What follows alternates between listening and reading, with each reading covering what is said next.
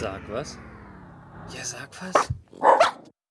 Hallo und herzlich willkommen zu einer neuen Ausgabe von Sag was Geek Talk Episode 241. Hallo Matze. Hallo Peppi, herzlich willkommen auch von meiner Seite. Ich war gerade ein bisschen geschockt, als du 241 gesagt hast. Aber stimmt doch, oder? Ja, ja, schon, aber es ist echt verdammt viel. Habe ich gerade mir gerade mal bewusst geworden. Aber okay. Okay. Was hast du für ein Highlight dieser Episode? Eine Serie und zwar Tokyo Vice äh, auf einem unbekannten Streamingdienst, aber unbedingt anschauen. Okay. Mein Highlight äh, bezieht sich auf Telefone, dass äh, es jetzt mal einen repräsentativen Telefontest gibt, bei dem nicht das iPhone das Maß aller Dinge und der Testsieger ist, sondern mal ein Android-Telefon. Oho. Und damit kommen wir direkt zu deinem Highlight, nämlich Tokyo Vice, oder? Genau, Tokyo Vice, wie der Name sagt, spielt in Tokio, Japan und ist auf keinem der von uns eigentlich bekannten Streaming-Services zu gucken. Und zwar ähm, ist es im Original von HBO Max bzw. Stars Play, also vom amerikanischen Pay-TV produziert. Und in Deutschland kann man es nur sehen bei Rakuten TV.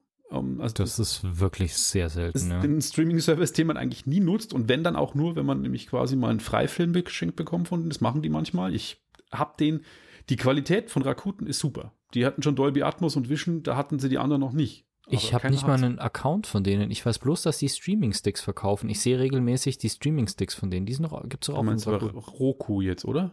Dann verwechsle ich das ja, sogar Roku. noch. Ach stimmt, Rakuten ist so ein Internetdienst wie Google im Endeffekt. Also es ist auch so eine Online-Firma, die auch ein andere Sachen macht. Portal auch gewesen. Ja. Das haben sie aber dicht gemacht 2020 im September und die haben aber auch immer noch in Streaming-Service wo du quasi okay. VOD-Inhalte kaufen kannst und Flatrate-VOD hast. Siehst du, so wenig kenne ich die. Ich kenne zwar definitiv den Namen, aber wie die Geschichte dahinter ist, zeigte mir jetzt auch gar nichts. Ja, und ähm, auf jeden Fall kann man es dort gucken und man kann es bei Amazon Channels, da gibt es ja auch diese Channels, die man abonnieren kann, wo es ja immer mhm. mal wieder so Themenkanäle gibt und da gibt es eben auch Stars Play und dort kann man es auch gucken.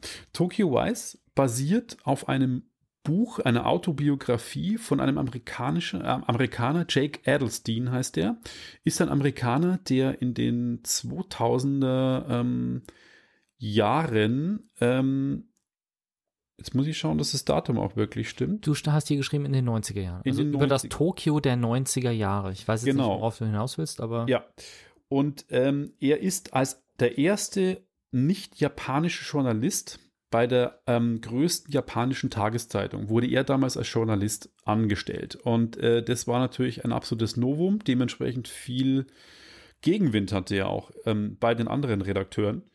1999 genau, spielt in den späten Jahrzehnt vor der Jahrtausendwende. Und er war auf jeden Fall bei der japanischen äh, Tageszeitung dort Journalist die Serie ist vor allem für Leute, die Japan äh, spannend finden und Tokio, weil es die Stadt so ein bisschen zeigt und auch gerade dieses, dieses moderne Geisha-Tum, diese Host-Bars zeigt, wo quasi keine Prostitution ist, aber halt für, für Amüsierdamen. Super schöne Frauen, die in, in äh, teuren Abendkleidern reiche japanische Leute bezirzen, mit denen trinken Champagner zu horrenden Preisen und äh, das kommt sehr viel vor, weil er sich da mit einer anfreundet.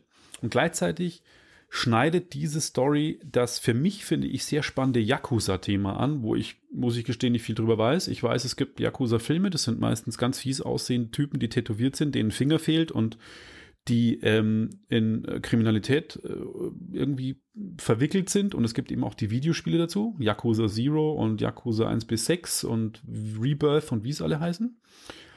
Und das schneidet die Story an und dazu kommt eben, die Story ist so passiert. Der hat das Buch dann geschrieben. Es hätte eigentlich ursprünglich schon längst verfilmt werden sollen mit Daniel Radcliffe, dem Harry Potter in der Hauptrolle. Das ist mhm. aber dann quasi leider nicht äh, passiert und was heißt leider, HBO hat sich den Stoff geschafft und jetzt die erste Staffel produziert und ja, ich kann schon sagen, es gibt eine zweite Staffel und ja, ich werde die zweite Staffel gucken, weil die Serie ist geil.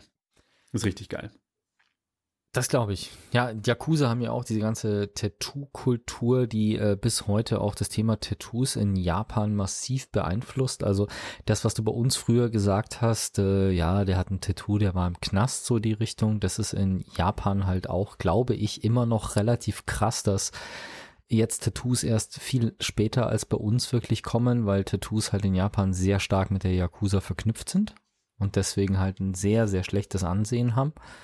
Und auf der anderen Seite, also ich, HBO ist so ein bisschen, den gebe ich gerne mal so ein bisschen Vertrauensvorschuss, weil die Sachen, die HBO macht, teilweise schon sehr, sehr gut sind. Ne? Und das ist in dem Fall also, auch so. Äh, was sind denn so bekannte äh, HBO-Sachen? Sex in the City, Game of Thrones, Band of Brothers, The Pacific. Dexter ist nicht HBO, ne? Das war irgendwas nee, anderes. Aber, Dexter. aber gerade eben Sex and the City und ähm, Game of Thrones sind einfach Sachen, die man, äh, wo nahezu für jeden, wahrscheinlich jeder unserer Hörerinnen oder jede unserer Hörerinnen und Hörer wird eine von beiden oder beide Serien äh, gesehen und geliebt haben. Insofern, die sind halt einfach, was den Produktionsstandard angeht, sehr, sehr hoch und auch was das ganze Storytelling und so weiter angeht, sind die, ist es wirklich ein Traum. Also dementsprechend. Genau. Und die Serie ist, ähm, wie alle anderen HBO-Serien, wirklich gut produziert. Die Schauspieler sind top. Es ist zum Großteil, ich würde sagen 70 Prozent ist japanisch gesprochen, der Dialog mit Untertiteln. Ähm, das heißt, man muss sich sehr konzentrieren und das macht das Ganze authentisch. Mhm. Co-Produzent von der Serie ist auch Ken Watanabe, den ich einen supergeilen Schauspieler finde, weil der in vielen Hollywood-Filmen auch immer den Japaner spielt. Der hat zum Beispiel auch in Last Samurai ähm, einen, einen japanischen Samurai gespielt. Ich finde ihn vom Auftreten, ich glaube, dass ein super sympathischer Kerl ist und der ist im Co-Produzent, spielt auch eine der männlichen Hauptrollen in der Serie, einen Polizisten, der wiederum äh, eng mit dem amerikanischen Journalisten zusammenarbeitet, der ihm immer Tipps gibt und gegenseitig die Tipps und er wie gesagt, es geht um diese Yakuza-Geschichte. Er kommt da in, in Fänge rein, er freundet sich mit dem Yakuza an und äh, kommt da quasi in den Clan rein, kommt da in einen Clan-Krieg zwischen den Clans und ich fand es super spannend, wie dies so aufgebaut ist. Und wenn man an Mafia denkt, denkt man ja, finde ich, immer so ein bisschen schmierig an die Cosa Nostra ähm, oder auch so die, die, die sizilianische Mafia oder die russische. Ganz dirty und plump. Aber die, ich will das überhaupt nicht verherrlichen, jetzt keine, kein, bitte nicht falsch verstehen, aber die japanische Mafia, wie die organisiert sind von der Hierarchie und so, ist auch ein bisschen krank, ja. Dieses absolut dem Obun muss man unterworfen sein und so. Aber ich habe mir das dann auch mal nachgelesen bei Wikipedia, wie das Yakuza-Thema überhaupt ist. Die sind ja erst seit, ich glaube, zehn Jahren in Japan offiziell verboten. Die waren vorher nicht verboten. Die werden jetzt von der japanischen Regierung quasi geächtet und sind gejagt, werden fast ausgerottet. Es gab ja zu Hochzeiten, glaube ich, 500.000 aktive Yakuza in, in Japan. Inzwischen sind es, glaube ich, bloß noch knapp 70.000. Und ähm, die sind halt viel in dem das Thema Glücksspiel, Prostitution und ähm, auch Geld verleihen. Und das ist ein Thema der Serie, Geld verleihen. Und wahrscheinlich auch Drogen, oder? Ja, und da kommt eben die Hintergrundgeschichte, die ich jetzt nicht verraten kann, aber das Thema Geldleihen, illegale, horrende Kredite und wie treiben wir dann quasi unsere Leute an. Und interessant, auch wieder bitte nicht verherrlichen sehen, ist, dass die japanische Mafia eigentlich keine Gewalt in dem Sinn ausübt, dass sie irgendwo hingehen und Leute zusammenschlagen. Das ist nur im allergrößten Notfall, sondern sie üben Druck aus, allein durch die Präsenz da zu sein. Das heißt, die kommen, schauen irgendwie mal böse mhm. und dann war das das quasi, dann kuschst du, weil du weißt, wenn du es nicht machst, dann passiert was. Und ähm, das bringt die Serie ganz gut rüber, obwohl schon auch ein paar brutale Szenen drin sind, äh, nicht verherrlichend und in keinster Weise so abstoßend. So krass ist es nicht, hat auch kleine, keine 18er Frage, aber ich glaube 16. Aber ich habe diese Serie verschlungen, so wie ich äh, Zeit hatte, es zu verschlingen. Ich hatte nicht viel Zeit, aber ich habe es immer wieder gerne geguckt. Es hat mich nicht gestresst. Ich fand es super spannend und äh, ich freue mich jetzt schon so auf die zweite Staffel. Es war auch ein Erfolg, so viel ich weiß, und es ist ein absoluter Geheimtipp. Und wenn ihr die Chance habt, würde ich sogar mal, glaube ich, einen Monat Rakuten bezahlen, weil es wirklich eine super, super geile Serie ist, weil es echt gut ist.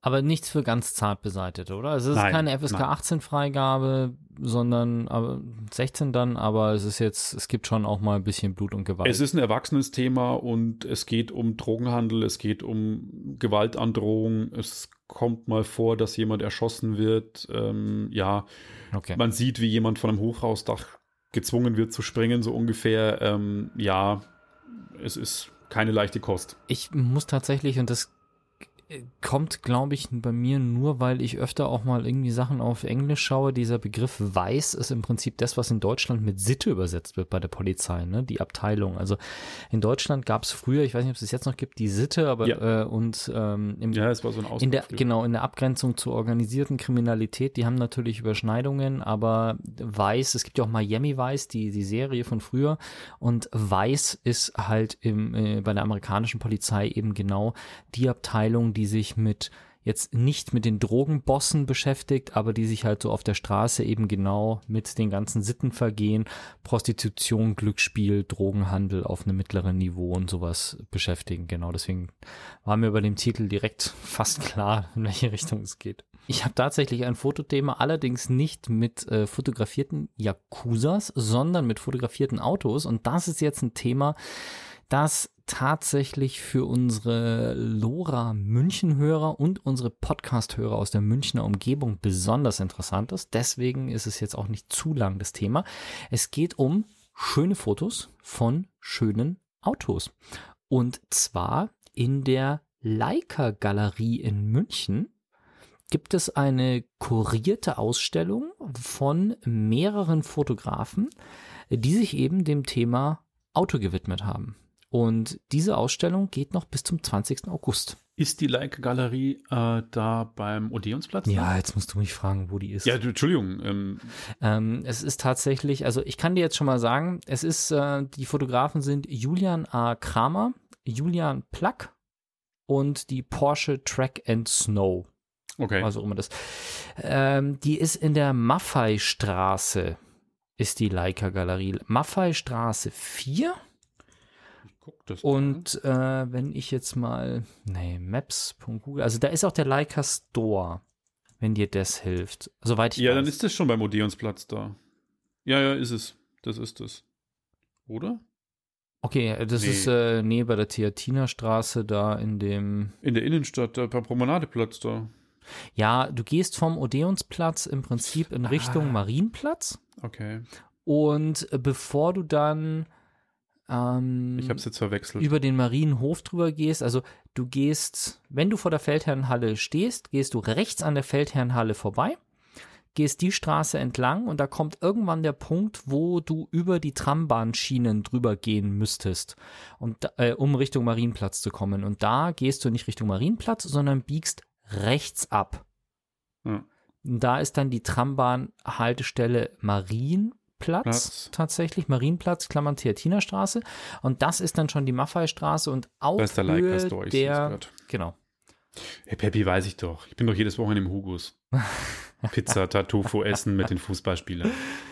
Ja, und äh, die Ausstellung heißt Ignition und ist eben, die läuft schon seit 8. Juli, aber eben noch bis 20. August. Also wenn ihr das hier entweder jetzt kurz nach der Veröffentlichung hört und der 20. August ist noch nicht rum, oder wenn ihr das hier jetzt eben am ersten Freitag im Monat auf Lora München hört, dann ist die Ausstellung noch. Also schaut da mal vorbei. Die haben jetzt relativ wenig Überblick ähm, über die Fotos. Also es gibt jetzt hier auf der Webseite zumindest, sehe ich jetzt nicht auf Anhieb irgendwie eine Sammlung von allen Fotografien, dass ich euch das jetzt so en Detail beschreiben könnte. Aber es sind ähm, verschiedenste Fotos auch gefühlt aus verschiedensten Epochen drin, weil du hast so, ich sehe hier jetzt so ein lifestyleigeres Bild, wo ein Hund in einem geparkten Fahrzeug äh, sitzt und rausguckt, was jetzt eher nach äh, vom Hintergrund her nach Miami im Sommer ausschaut, äh, Hochglanz äh, Interieurfotos, die aus dem Prospekt sein könnten, aber halt auch wirklich Fahraufnahmen und die dann auch mit moderneren Fahrzeugen oder so. Hier so situationsbedingte Sachen, dann eben hier Track and Snow sieht man. Ja, also und vom VW über den Porsche bis zum Bentley verschiedenste Sachen dabei. Also ich bin mir jetzt nicht sicher, ob das eine Ausstellung ist, die von der Größenordnung her so ist, dass ich mir dafür einen Tag frei nehme und den ganzen Tag die Ausstellung mir anschaue. Aber wenn Also, man mal. drin. Nee, war ich nicht. Also, Ich habe das jetzt erst die Woche tatsächlich gefunden, aber ich kann mir durchaus vorstellen, dass äh, wenn ich mal in der Stadt bin und da irgendwie eine Stunde oder so äh, noch erübrigen kann, dass man da dann einfach mal vorbeischaut. Also geöffnet ist von Montag bis Samstag von 10 Uhr vormittags bis 6 Uhr nachmittags. Also okay. Klingt aber, finde ich, trotzdem interessant. ja, Eintritt ist frei. Interessant ist, dass in dem in dem Artikel selber steht, die Leica Gallery München ist Montag bis Samstag von 10 bis 19 Uhr geöffnet und in dem der Infobox unten drunter steht dann 6 Uhr. Insofern würde ich mich mal eher auf 6 Uhr einrichten. Aber 20. August haben sie einheitlich überall geschrieben und ja, So eine Nummer, wo man einfach mal durchlaufen kann, glaube ich, während man sich, wenn man sich die neue Leica holt oder so. Das sind ja auch ganz gute Kameras, habe ich mir sagen lassen. Ja, das ist immer, da bin ich immer schockiert, was die für Preise haben. Und eigentlich auf den technischen Daten, wo ich mir denke, da bietet Sony, Fuji und äh, Panasonic und äh, Canon und, und, Nikon das gleiche. Aber die Leica kostet ungefähr das drei- bis achtfache.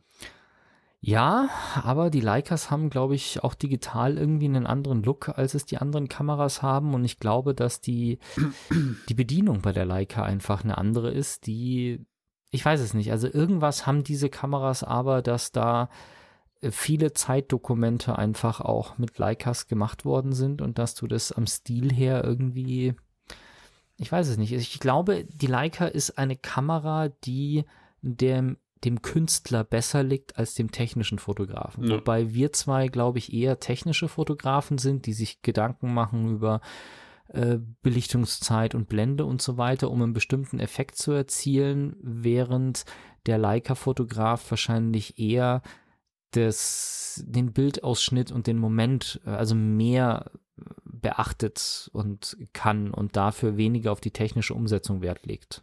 Ich hatte mal bei einem Münchner, zum 40. Geburtstag bei einem Münchner alt, altehrwürdigen Fotograf einen Workshop geschenkt bekommen.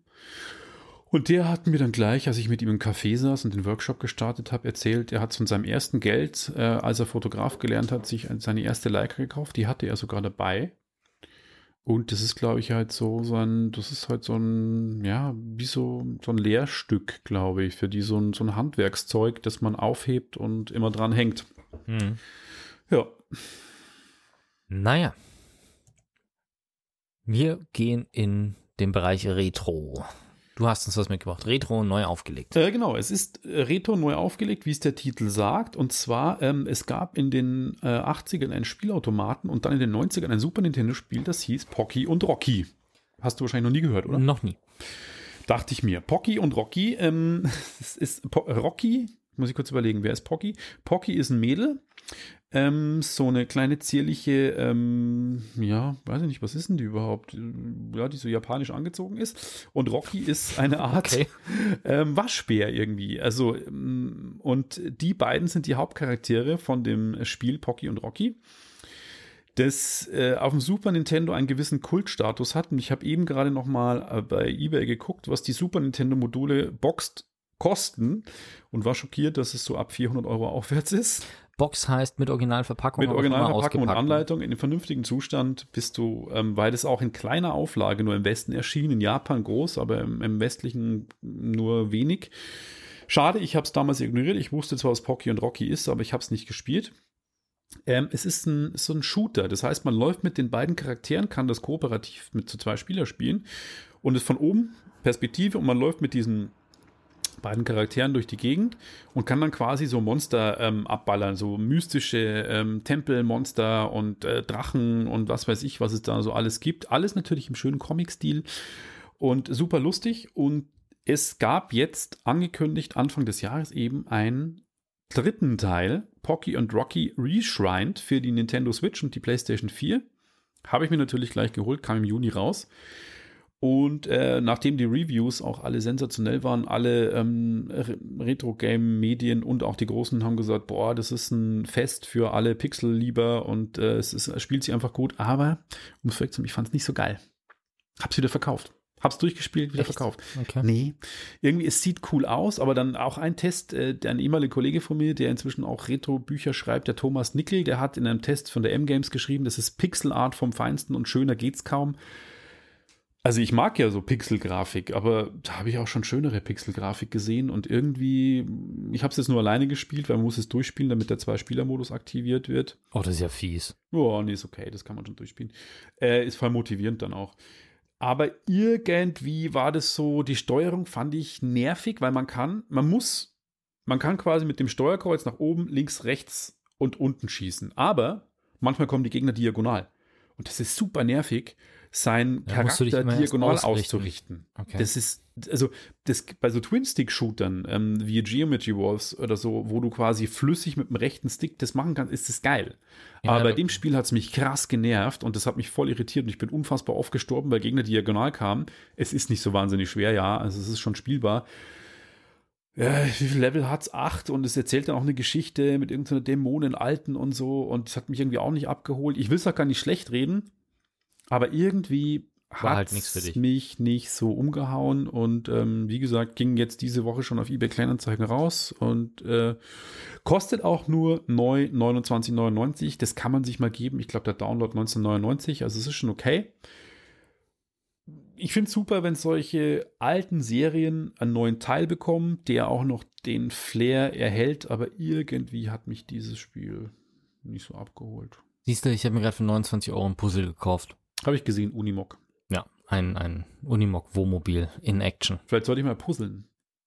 Ja, ich, ich warte mal, bis ich fertig bin mit dem 1000 Teile Puzzle, dann sage ich dir, ob ich es dir empfehlen kann oder nicht, weil ich Ja, habe das jetzt nicht Unimog sein, ich kann was anderes kaufen. Nee, nee, nee, ich meinte jetzt rein der, der Puzzle-Aspekt, weil ich dachte, das ist so, also ich habe das vorher so zwischen Tür und Angel mal angefangen und es hatte jetzt noch nicht so den Erholungswert, den ich mir vorgestellt hatte. Also ich war jetzt eher schon so frustriert als erholt. Also Du dachtest, es hat so einen Challenge ist- meditativen. die Challenge ist bisher noch höher, als ich das erwartet hatte. Also insofern, ah, wir werden sehen, wie, wie geil ich das am Schluss finde, aber äh, ich brauche vor allem mehr Platz erstmal. Ich muss das auf dem Boden machen, Ja, nicht das auf dem musst Tisch. du irgendwo hinlegen, wo Mhm. du es auf die Seite auch machen kannst, wo es nicht stört. Ja, äh, genau.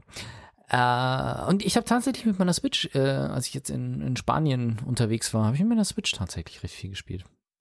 Und zwar wieder, äh, keine Ahnung, irgendein Spiel, das ich schon mal besprochen habe, irgendwas mit Obscura. Das ist also so, so ein Puzzle-Fighting-Spiel im Endeffekt. Mhm. Also sowas wie Candy Crush mit Kämpfen, so in der Richtung. Lux Keine Ahnung. Obscura. Okay. Ganz interessant, ja. Das, mein, aber ich, ich bin wieder in die Switch ein bisschen reingekommen, wollte ich damit sagen. Das ist eine coole Konsole, kann man nichts sagen. ja, äh, ja, wie gesagt, ich muss brauche halt immer die Spiele, die mir wirklich gefallen. Äh, und davon habe ich nicht so viele, aber es ist, das macht Spaß tatsächlich mit dem Ding. Und das hat es mir jetzt gerade mal wieder bewiesen. Mein Highlight. Was denkst du, ist laut Stiftung Warentest das beste Telefon aktuell? Jetzt kommen wir wieder in die Diskussion mit dem besten Telefon rein. Ähm, Mhm. Natürlich. Es ist ein OnePlus Nord, wie heißen sie? OnePlus Nord 8. Nee, Sechs. tatsächlich ist es ein Samsung. Samsung Galaxy S22 Ultra. Was wirklich ein Flagship, High-End, tralala, super krasse technische Daten, alles drum und dran ist. Das Interessante an der Geschichte ist, und deswegen ist es jetzt wert, das mal zu erwähnen, dass es einen neuen Stiftung Warentest gibt, äh, Test, Handy-Test gibt, weil, und das ist eigentlich fast das Interessantere daran, die Stiftung Warentest hat ihre Prüfverfahren jetzt geändert und hat jetzt tatsächlich das Thema Wasserfestigkeit, Displayqualität und Sturzfestigkeit mehr in die Handytests mit aufgenommen, so dass äh, im Endeffekt auch das Thema äh, Lang oder Haltbarkeit und Langatmigkeit der Telefone auch ähm, mit aufgenommen worden ist. Und da kommen wir jetzt genau zu einem Punkt, den man, äh, der jetzt ein bisschen schwierig ist. Also das iPhone 13 Pro wurde von der Stiftung Warentest mit 1,6 getestet und ist damit knapp vorbei an sehr gut. Also heißt halt ein gutes Ergebnis. Schulnote 1,6. Das ist allerdings getestet worden mit den alten Testkriterien. Deswegen ist es nach dem neuen Test nicht aussagekräftig und war in dem neuen Test nicht dabei. Und das Samsung Galaxy S22 Ultra hat 1,7. Das heißt, es hat zwar an sich eine schlechtere Note als das iPhone, aber auch einen härteren Test gehabt. Und das iPhone 13 Pro war da nicht dabei, weil es eben schon im letzten Test war. Das heißt, so richtig hundertprozentig klar sagen kann man es gar nicht. Und man muss wahrscheinlich auf den nächsten Test warten, aber das ging jetzt natürlich groß durch mit, oh, das beste Telefon steht fest und es ist kein iPhone mehr. Es ist so diese ewige Diskussion, wer verkauft mehr Telefone, welche können mehr und ja, also und da haben wir ja schon öfter gesagt, du musst dir die Hardware und die Software anschauen und ähm, was schön ist, finde ich, und das nimmt diesem ganzen Wahnsinn irgendwie so ein bisschen den, äh, nimmt diesem ganzen Handywahn auch so ein bisschen den, die Geschwindigkeit raus. Es gibt quasi so den Ehrenplatz, also das Samsung Galaxy S22 hat die Note 1,7. Das iPhone hat die Note 1,6 nach dem alten Bewertungsstandard. Das sind beides Telefone, also das, das Galaxy kostet über 1000 Euro, 1200 oder sowas. Das iPhone 13 Pro kostet auch weit über 1000 Euro. Und mit der, der, der Ehrenplatz oder Preis-Leistungssieger ist das Honor 50 Aha. Mhm. Mit einer Note von 2,0. Also ich meine, wir sprechen von 1,7 auf 2,0, das ist immer noch ein verdammt gutes Telefon. Also da ist jetzt nicht so viel Luft dazwischen, das ist immer noch ein krasses Telefon. Das kostet aber halt 350 Euro. Krass. Also du kannst dir für ein 1,7 Note Telefon kannst du dir halt vier Note 2 Telefone kaufen.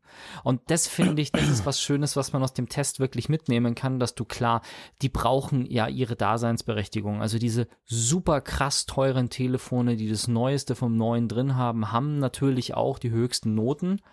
Aber sobald du im Notenschnitt um 10 die oberst, nicht mehr das Top-Telefon anschaust, sondern die Top 10% oder die Top 15%, fällst du auf einmal auf 25 Prozent vom Preis runter.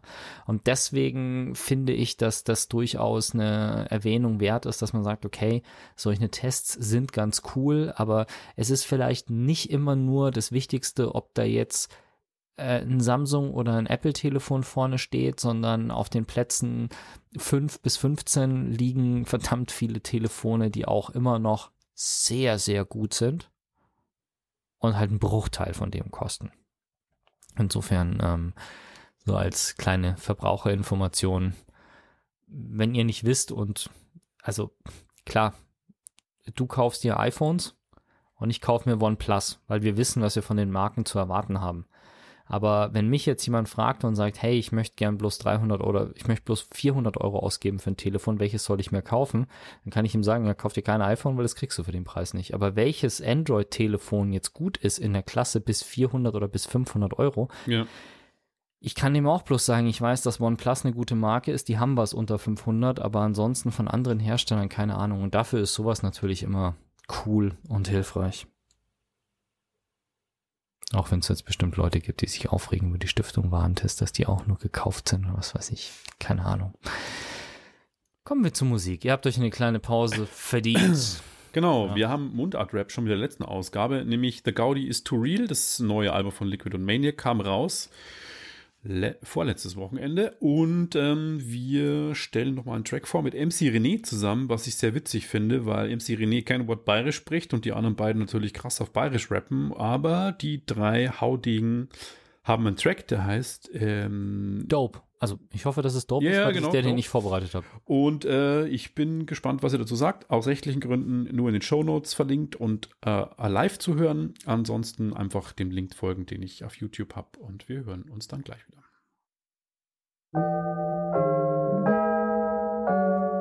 Und da sind wir wieder. Richtig, das war gerade ähm, Mundart Rap, The Gaudis to Real, Dope, der Track vom neuen Album mit MC René zusammen. Ich finde das Album ganz cool. Es ist relativ modern.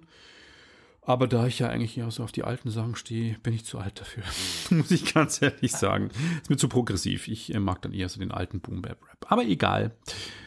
Wir kommen zu wieder Retro, sehe ich gerade. Genau. Ich habe auch ein Retro-Thema. Ich dachte mir, das kannst du jetzt nicht so in Beschlag nehmen, da muss ich auch mal was beistellen. Stell dir vor, du bist Bauarbeiter. Und du bekommst einen Auftrag, hier, passt mal auf, äh, Einkaufszentrum, ähm, wir müssen die Wand da einreißen, weil ihr müsst da jetzt irgendwas bauen. Und du gehst hin, nimmst deinen Vorschlaghammer, sperrst alles schön ab, hängst deinen Staubschutz auf, nimmst deinen Vorschlaghammer und schlägst das erste Loch in die Wand, guckst rein und stehst dann oder schaust in einen Burger King. So passiert in Delaware. In Delaware, in einem Einkaufszentrum, wurde im Jahr 2009 ein Burger King geschlossen.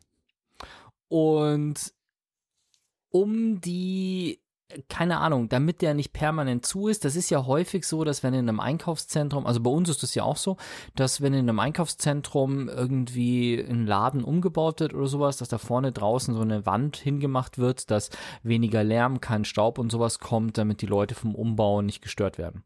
Und das hat man wohl auch in Delaware in diesem Einkaufszentrum gemacht. Also die haben da quasi eine Wand hochgezogen, damit die Leute nicht mitkriegen, dass das geschlossen ist, dass da ein leeres Restaurant ist, dass da umgebaut wird. Und dann haben anscheinend alle vergessen, dass sie erstens dort einen Laden haben, der vermietet gehört. Und zweitens, dass da eine Burger King-Filiale steht. Das heißt, da ist jetzt wirklich eine Retro-Burger King-Filiale, also eine, es ist jetzt keine 30 Ja, die ist ja Jahre 13 alt. Jahre alt, oder? Ja, aber zumindest mal 13 Jahre. Also da hat sich in der Zwischenzeit auch was getan beim Design und beim Layout von solchen Filialen. Und du hast halt wirklich komplett eingestaubt, aber 13 Jahre altes Burger. Mobil. Da liegen noch die 13 Jahre alte Whopper drin und die sind immer noch genießbar. Wahrscheinlich, genau. Ja. Aber auch Möbel, alles drum und dran. Das ganze Layout und so weiter, Speisekarten, was- also äh, die, die Einlagen in den, in den, äh, in den Menüs und so weiter. Auch die Alles- Preise geil. Das, ja. Du hast halt einfach eine 13 Jahre alte Fast-Food-Kette. Das ist wie eine Time Capsule. Ja. Genau. Ich finde es halt einfach krass, wie es passieren kann, dass du. Ich meine, gut, ich bin natürlich insofern verwöhnt, weil ich hier das PEP direkt vor der, vor der Nase habe und das PEP ist halt tatsächlich eines der florierendsten und rentabelsten Einkaufscenter Deutschlands. Das heißt, hier vergisst halt niemand, wenn es da eine Ladenfläche gibt, die man vermieten kann. Das, das passiert halt bei uns einfach nicht. Aber in anderen Einkaufszentren, wo nicht so viel los ist, keine Ahnung, ob es das normal ist, dass man vergisst, dass man da eine Ladenfläche hat, die Ja, keine sagen. Mieteinnahmen Das muss doch erzeugt. irgendwie jemand, der es nicht. Vermieter von, von dem, der Besitzer der Mall muss doch auch sagen, ach, ich habe ja so viel Flächen, das muss ich ja vermieten, äh, da war doch mal was. Also das check ich nicht. Das ist wahrscheinlich genauso ein Ding, wo halt, also ich meine, das ist ja nicht eine Person normalerweise, der so eine Mall gehört, sondern das sind Betreibergesellschaften Ja. und das ist wahrscheinlich genau irgendwie so eine Nummer, wo ähm, Angestellter A noch mitbekommt, dass der Burger King dort im Prinzip auszieht und dann kündigt und bei der Übergabe an Mitarbeiter B vergisst, dass da eigentlich noch eine Fläche ist, die wieder inseriert werden muss und die irgendwo in irgendeine Excel-Tabelle runterfällt als äh, momentan nicht vermietbar und irgendjemand, Mitarbeiter C, dann mit einer Excel-Tabelle weiterarbeitet, wo nur noch die Sachen drinstehen, die aktiv gerade vermietet sind und die immer wieder neu vermietet, aber das Ding, was seit zwei Jahren irgendwie im Umbau eigentlich sein sollte, nie wusste, dass es das gibt und keinem auffällt, dass es an der Stelle eine Wand gibt. Ich meine, sowas, schuld. sowas gibt es ja ab und zu. Also ich habe auch vor kurzem irgendein YouTube-Video gesehen, wo irgendjemand auch in seinem Haus auf einmal ein verstecktes Zimmer findet. Weil irgendwie so, warte mal, der Keller könnte doch hier an der Stelle eigentlich noch länger sein, klopft hier an die Wand, klopft da an die Wand, oh, hier ist es hohl, hauen wir Ja mal gut, rein. das gibt schon immer wieder, aber das ist eine Mall. Das ist jetzt nicht irgendwie ein Kellergewölbe, wo irgendwas mal vor Jahrhunderten oder vor 20, 30 Jahren zugemauert wurde. 13 Jahre? Ja, gut, aber weißt du, wenn da eine Wand ist, wenn da eine Wand ist, fragst du dich dann wirklich, was ist jetzt genau hinter dieser Wand? Ich Ist frage mich das immer. ja? Ich frage mich auch, was, was bei euch auf der Toilette hier hinter der Wand immer ist. Dachboden, der von der anderen Seite Siehst zugänglich habe ich ist. schon die Antwort. Aber Ja, wenn ich jetzt ich da in es. Delaware gewesen wäre, hätte ich mich auch gefragt, was ist denn hinter der Wand? Ja? Ne. Ja. Naja, auf jeden Fall passiert so. Okay. Und wir reisen von einem 13 Jahre alten Burger King quasi noch weiter in die Vergangenheit. Also zumindest was die Viecher angeht. Eigentlich jein. Eher also Jurassic Park bzw. World ist 65 Millionen Jahre alte Hardware, die quasi in die Neuzeit verfrachtet wird. Und das ist ja die Mhm. Story der inzwischen sechs Jurassic Park World Filme. Ich bin großer Fan, weil ich wollte ja als Kind Paläontologe werden und ähm, ich fand Dinosaurier faszinierend. Ich finde es auch heute noch faszinierend, dass es äh, diese Echsen mal auf unserem Planeten gab und äh, dass es dann quasi irgendwie CGI-mäßig möglich war, die zum Leben zu erwecken und mit geilen Landschaftsaufnahmen. Ich habe den ersten Jurassic Park super gefunden. Teil 2 ging noch, Teil 3 fand ich dann schon ziemlich Banane. Ja, de, die haben stark abgebaut. Ja, ja, das, aber der das- das erste war ja ein, einfach runter. aber der erste war wirklich ein Meisterwerk. Also von der Story her war der okay, war der Ja, ja. toll. Ja, weil es Von den- richtig gut war. Genau, von den wissenschaftlichen Ideen dahinter war er jetzt nicht ganz akkurat, aber interessant. Und natürlich von den ganzen Special Effects, wie Ja, die ja. Dinosaurier ausgeschaut haben, waren wirklich bahnbrechend. Also Auch Drehorte auf, auf Kauai, Hawaii gedreht, sensationell geile Kulissen, ähm, auch wenn es in Costa Rica am Ende des Tages spielt. Ja, und ich finde, die neue Trilogie, also Jurassic World, ist genau das gleiche. Das ging auch richtig cool los, fand ich noch. Und dann der zweite Teil habe ich mir auch schon gedacht, so, boah, und beim dritten muss ich leider gleich vorweggreifen. Also das, nee, äh, um was geht's? Alle, die den zweiten noch nicht gesehen haben, jetzt bitte weghören, weil ich spoilere jetzt gleich was, dann muss ich mich sagen, sonst kann ich nichts erzählen. Die Dinosaurier sind auf der ganzen Welt. Auch im zweiten Teil kommen sie aus und die ganze Welt ist quasi von Dinosauriern bevölkert. Überall gibt es Pteranodon, die fliegenden Saurier, es gibt Triceratops, die durch die Wälder schleichen, es gibt Schleichen. Raptoren, äh, es gibt äh, Diplodocus und Brontosaurus und wie sie alle heißen. Und ähm, äh, das führt natürlich klar zu Problemen, weil die den Flugverkehr auch mal irgendwie kurz angreifen und vielleicht blöd machen und dann vielleicht auch mal den Hund von den Nachbarn wegsnacken, so ungefähr. Ich wollte gerade sagen, jetzt sind Kojoten im Garten ja schon ärgerlich äh, Ja, in den aber so ein USA, aber so ein ist noch blöder. Raptor im Garten ja. ja, oder ein T-Rex. Äh, Es geht um eine böse Genetikfirma, die äh, eine Heuschreckenart züchtet, die alles vernichten. Und natürlich sind sie die einzigen, die wissen, wie man diese Heuschrecken vernichtet und damit wollen sie Geld machen. Das ist quasi die Rahmenhandlung. Und dazu gibt es in den Dolomiten in Südtirol ein Habitat, wo dieses Gen, diese Genfirma in einem Tal Dinosaurier quasi züchtet. Die haben alle jeden, von jedem Typ ein Pärchen da und das züchten sie quasi da, um es zu erforschen, für gute Zwecke. Alles nur. aber was war es mit den Heuschrecken? Haben, Die Heuschrecken, haben mit sie den quasi in ihrem? Genlabor unten im Keller noch gezüchtet, um quasi die Menschheit noch so zu unterjochen, beziehungsweise wahnsinnig viel Geld zu machen mit dem Gegenmittel, um diese Heuschrecken in den Griff zu, beko in den Griff zu bekommen. Weil die den kompletten landwirtschaftlichen Ertrag leer fressen, die Ernte. Mhm. Das ist so die Side-Story noch. Äh, ist, interessant an der Geschichte ist, dass die Charaktere aus Jurassic Park 1, Dr. Grant, also Sam Neill, der Schauspieler, der schon 1900, wann war das? 91, 92 Jurassic Park mitgespielt hat und auch Ellie Sadler, gespielt von Laura Dern, spielt auch wieder mit. Das war das Gut geliftet, Pärchen. genau. Das Pärchen, okay. Ja, die beiden spielen wieder mit. Auch Jeff Goldblum Wollte ich gerade spielt auch sagen. mit als Mathematiker, aber auch nur so am Rande und hätte ich mir mehr erwünscht. Und natürlich auch Chris Pratt aus den Jurassic World Teilen, dann die Dallas Bryce, äh, die Tochter von dem Ron Howard, genau, die Tochter von Ron Howard spielt auch wieder mit, weibliche ähm, Hauptdarstellerin. Naja, und dann sind die halt da in diesem Habitat in, in äh, Süd, Südtirol. Klingt jetzt echt so ein bisschen salopp, aber da sind so viele hanebüchene Szenen drin. Special Effects sind super und es gibt natürlich wieder den üblichen T-Rex und es gibt ein Velociraptor-Baby und ein Velociraptor und dann gibt es noch so ein Gigantosaurus, glaube ich, heißt der. Das ist der eng nah Verwandter des, ich habe den auch gegoogelt, vom T-Rex, der angeblich noch ein bisschen größer als der T-Rex war. Der kämpft dann gegen den T-Rex natürlich. Das ist dann wieder so der, so der Oberfight, der wieder drin sein muss. Also es ist, Ich wollte sagen, das war ja im zweiten Teil, Spoiler, auch schon so, dass da am Schluss. es ist in jedem Teil Allerdings so. so ein künstlich gezüchteter. Der genau. Gigantosaurus ist ja real. Genau, und der im zweiten Teil war ja so ein hochgezüchteter, gen-super war so, so, Militärsaurus. so ein zusammengemischter, der Ja.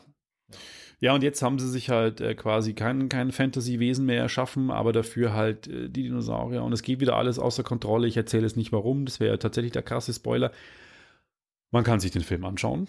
Ich habe, er hat mich auch unterhalten. Geile Special Effects, tolles Bild und alles. Ähm, aber irgendwie auch, wo man denkt, braucht's nicht.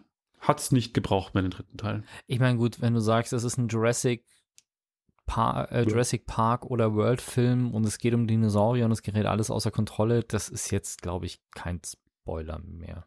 Das nee, weil das ja in immer. jedem Film so Ja, ist. genau. Nee. Ja, er läuft gerade noch im Kino, kommt Ende des äh, Monats äh, auf äh, Blu-ray VOD Heimkinopremiere. Mm, sollte man schon aber mit einer geilen Leinwand eigentlich gucken oder zumindest einer geilen Anlage und einem großen Fernseher, weil der, der rockt schon ordentlich. Also er ist schon wirklich beeindruckend gemacht. Mei, aber ja, zählt jetzt nicht zu meinen Filmen. Ah, die muss ich jetzt nochmal irgendwie gucken. Also Fazit ist, wenn das Heimkino entsprechend ausgestattet ist, könnt ihr euch das Kino sparen. Ja, genau, günstiger auf jeden Fall. Ja. Schauen wir uns mal einen ganz anderen Streamingdienst an. Twitch. Kein VOD, sondern wirklich ein Streamingdienst, wo sich Leute vor den einer setzt sich hin und spielt Call of Duty oder League of Legends oder erzählt irgendwas in die Kamera und andere Leute können ihm dabei live zugucken.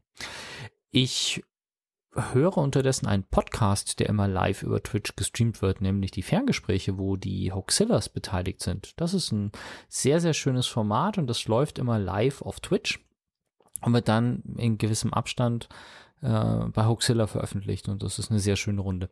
Aber um die geht's heute nicht, sondern ich habe zwei Dinge, die in der Streaming-Szene gerade passiert sind.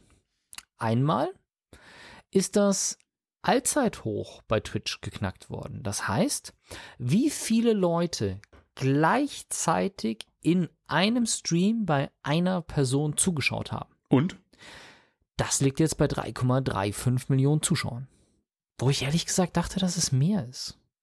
Also ich hätte jetzt gedacht, dass irgendwelche Meisterschaften, Call of Duty Weltmeisterschaft oder so, dass wenn sowas über Twitch läuft, schon irgendwie mehr ist. Ich weiß auch nicht, ob das rausgenommen ist, aber ich hätte jetzt gedacht, prinzipiell, dass E-Sports locker schon mal über sieben Millionen gekommen ist bei den Zuschauern. Vor allem, es ist ja weltweit. Aber äh, das, das Unerwartete an der ganzen Geschichte ist wohl, dass es äh, kein amerikanischer Streamer war, sondern ein Spanier. Und was für ein Spiel? Gar kein Spiel, eine, ein, Event, ein, ein Mix aus Box-Event und Live-Show. Also es ist irgendwie so ein vier, fünf Stunden langer Stream, wo wohl irgendwie geboxt wurde und aber auch so ein bisschen Show gemacht wurde. Also nicht, dass er gespielt hätte. Der ist wohl äh, auch an sich größer geworden als äh, Spieler, also als Gamer, der halt seine Streams, was auch immer er spielt, äh, streamt und da seine Fan-Followerschaft aufbaut. Aber jetzt war es wirklich tatsächlich eine Live-Show mit Boxen, die dazu geführt hat dass er diesen Allzeitrekord auf Twitch knackt. Ja. Okay. Ich bin immer interess ich finde es immer interessant, dass auch andere Inhalte, ich bin kein Switch einfach nur als äh, Streaming-Plattform, aber dass da auch andere Inhalte gestreamt werden, war mir jetzt auch so gar nicht bewusst, muss ich sagen. Ja, ich gucke oft, also ich gucke öfter jetzt auch Videos von Rezo, so wo er mit anderen Streamern zusammen irgendwelche TikToks anguckt und so Reaction-Video quasi. Und die werden im Original auch immer auf Twitch gestreamt. Also die haben da halt ihre Shows, wo sie sich dann zusammen unterhalten, Reaction-Videos auf irgendwelche vorbereiteten TikToks machen oder sonst irgendwas. Ähm, ja, also wenn ich guck's dann auf YouTube den Zusammenschnitt an, aber das sind so diese, weil ich halt einfach nicht zurück zu diesem linearen Programm will. Also tatsächlich, ich will nicht um 18 Uhr einschalten, damit ich einem Twitch-Streamer zugucken kann. Nee, nee. Wobei Deswegen, bei so Events ist das ja schon immer ganz. Ja. Das zweite ist tatsächlich, dass der erfolgreichste Streamer in Deutschland, wir haben ihn schon ein paar Mal angesprochen, im Laufe der letzten Jahre, der war jetzt nämlich nach vier Jahren an der Spitze, Montana Black nicht mehr der erfolgreichste Streamer in Deutschland ist, sondern äh, Elias N97 ihn jetzt abgelöst hat. In diversen, also das Problem bei diesen Spitzenwerten ist immer so, also wenn du jetzt Fußball anschaust und du hast, sagst, welches Land ist am besten, dann schaust du die Weltmeisterschaft an und da gibt es eine Rangliste und das sind halt die besten. Bei so Streaming-Plattformen äh, gibt es natürlich immer verschiedene Werte, die du vergleichen kannst. Wer hat die meisten Abonnenten? Wer schafft es, über einen Zeitraum von einer Woche, einem Monat in Summe die meisten View-Hours zu bekommen. Da ist natürlich jemand, der jeden Tag zehn Stunden streamt mit im Schnitt 1000 ähm, 1000 Zuschauern, der sammelt natürlich unheimlich viele Stream-Hours, aber wenn du dir dann anschaust, du hast einen, der vielleicht nur einmal die Woche streamt, dafür aber 25.000 drin hat, dann ist natürlich wieder der Wert, den wir jetzt oben auch gerade äh, angesprochen haben, bei dem anderen die meisten gleichzeitigen Zuschauer, die meisten View-Hours, die meisten Abonnenten. Und bei immer mehr von diesen Werten setzt sich Elias N97 jetzt eben durch und wird damit gehandelt als der nach vier Jahren derjenige, der Montana Black von der Spitze der deutschen Twitch-Streamer gestoßen hat. Wobei ich ganz ehrlich, ja, Montana Black ist halt so ein Bad Boy, keine Ahnung, tralala. Ich finde den Typ einfach grundunsympathisch und auf jetzt mal ganz platt der Typs Maul aufmacht, will ich einfach nur weghören. Also ich, mir wird wirklich nichts einfallen, wieso ich dem zuschauen würde, aber wahrscheinlich genau ist das der Grund, warum die das Leute Das ist doch bei den ganzen Deutsch-Proll-Rappern ja. auch. Da, ja, das, genau. das, die sind doch auch alle unsympathisch bis zum geht nicht mehr, aber das mögen halt äh, die Kids oder die Jugendlichen heute. Aber Elias N97 ist zumindest schon mal mein Highlight an bescheuertsten Streamer-Namen. Also wirklich sowas Einfallsloses, Umständliches und Zungenbrecher, wo ich mir denke, nee, da ist Montana Black schon irgendwie geiler, muss ich leider sagen wenigstens eine Sache, die Montana Black für sich behält. Und von einem Streamingdienst gehen wir jetzt wieder zu einem anderen Streaming-Dienst, Genau, aber da gibt geht es einen eher neuen um VOD-Service. VOD, genau. Es gibt einen neuen VOD-Service. Es wuchert weiter. Yay! AMC Plus kommt nach Deutschland. Es ist auch so ein Unding, dass alle Streaming-Services, Discovery Plus, Disney Plus, Paramount Plus, alle haben ein Plus. Neo Plus gab es mal, es gab mal Fox Plus. Ähm, es ist wahrscheinlich ein ungeschriebenes Gesetz, dass es Plus heißen muss. Und AMC macht nun auch einen Streaming-Service in Deutschland. Derzeit gibt es den schon in den USA, in Australien und in Kanada. AMC kennt man bei uns eigentlich nicht so. Die haben eine Kinokette, die, glaube ich, von Amazon gekauft worden ist. Und weiterhin kennt man sie, weil sie die Produzenten von The Walking Dead sind, Breaking Bad und Mad Men. Ich habe gerade tatsächlich den Überblick und das sind genau die drei Serien, die ich kenne. Natürlich Breaking Bad gehört auch Better Call Saul mit dazu Ja, klar. Was und Walking Dead, Fear the Walking Dead, also die entsprechenden Uni äh, Universen dazu. Genau, aber das sind alles Brands von AMC, die sie in Deutschland teilweise an andere lizenziert haben. Zum Beispiel Walking Dead hatte Fox die Rechte, inzwischen ist es ja bei Disney, bei Fox zu Disney gehört oder gekauft worden ist.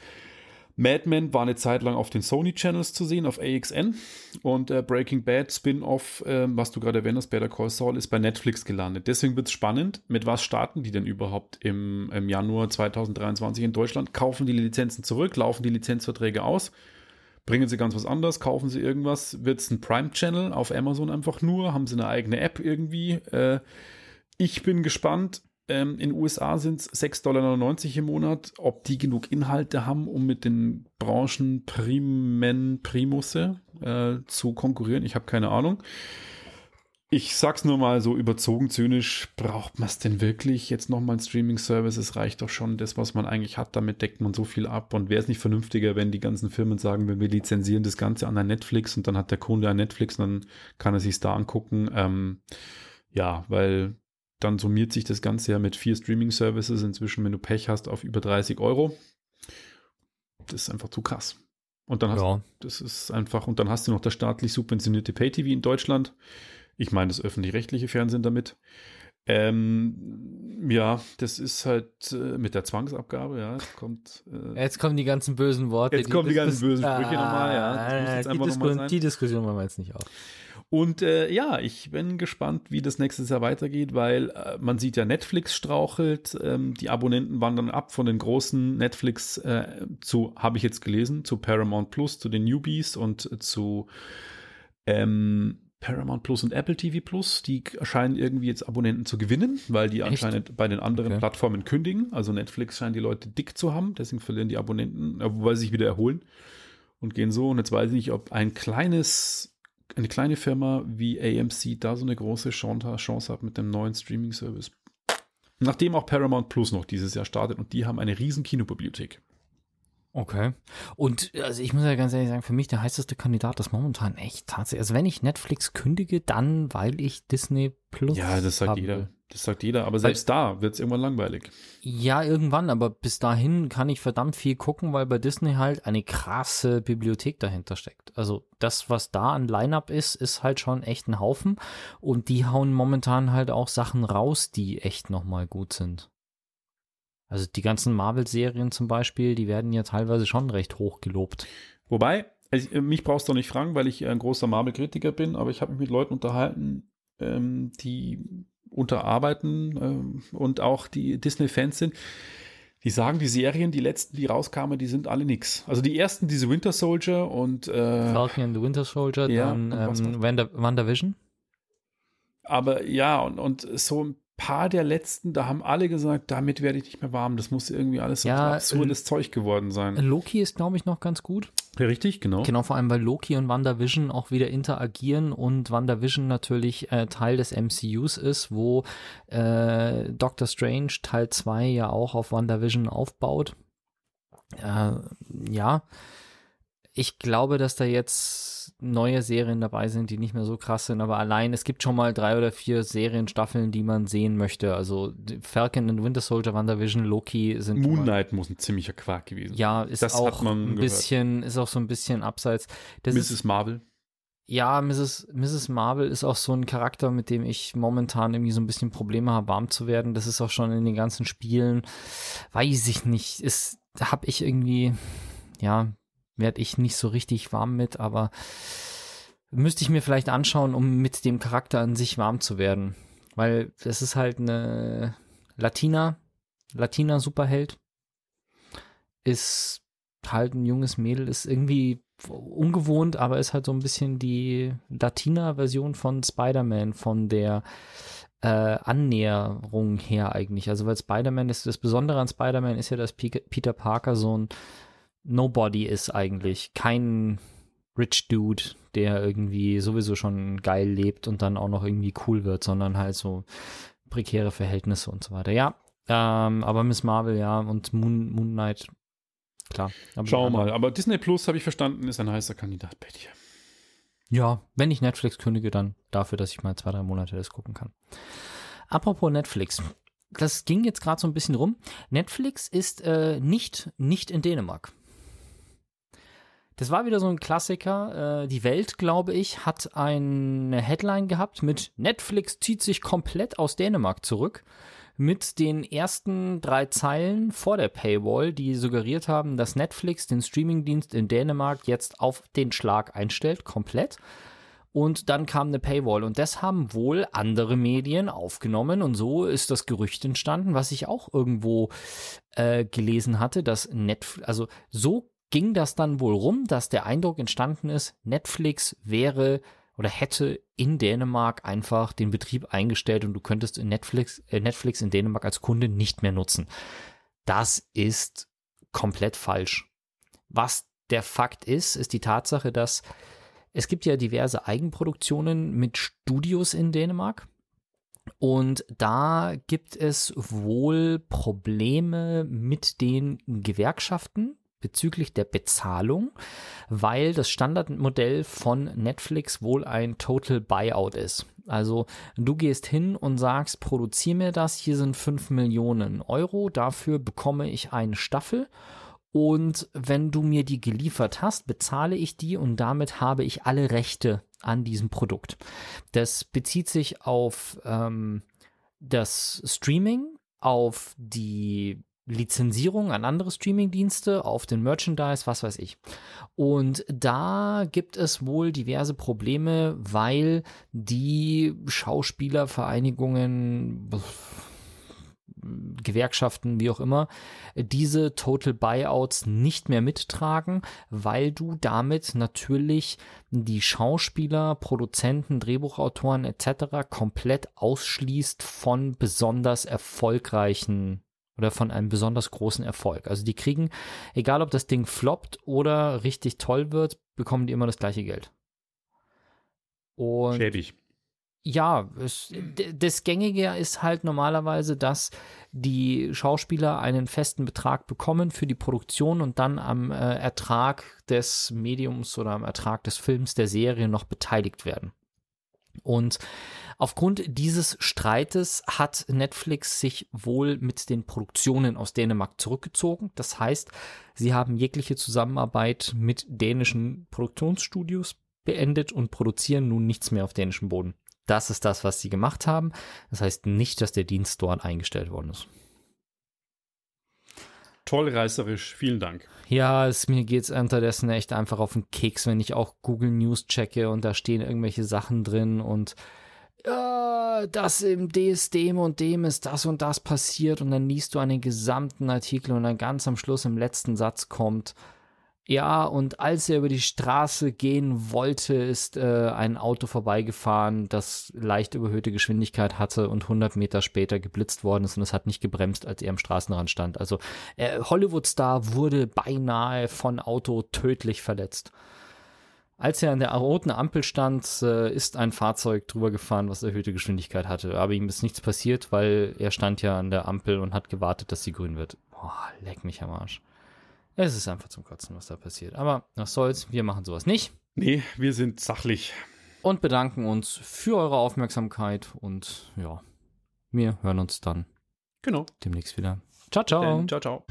Wenn euch das nun gefallen hat, dann liked uns auf facebook.com slash sagwaspodcast und abonniert uns auf iTunes oder im Podcatcher eures Vertrauens. Alle Infos zur Show, den Themen und alle Folgen gibt es auch auf www.sag-was.com. Fragen, Anregungen und Feedback nehmen wir gerne über Facebook oder als Kommentar auf der Website entgegen. Und wenn ihr gerade Zeit habt, dann bewertet uns doch bei der Podcast-Plattform, auf der ihr uns gefunden habt.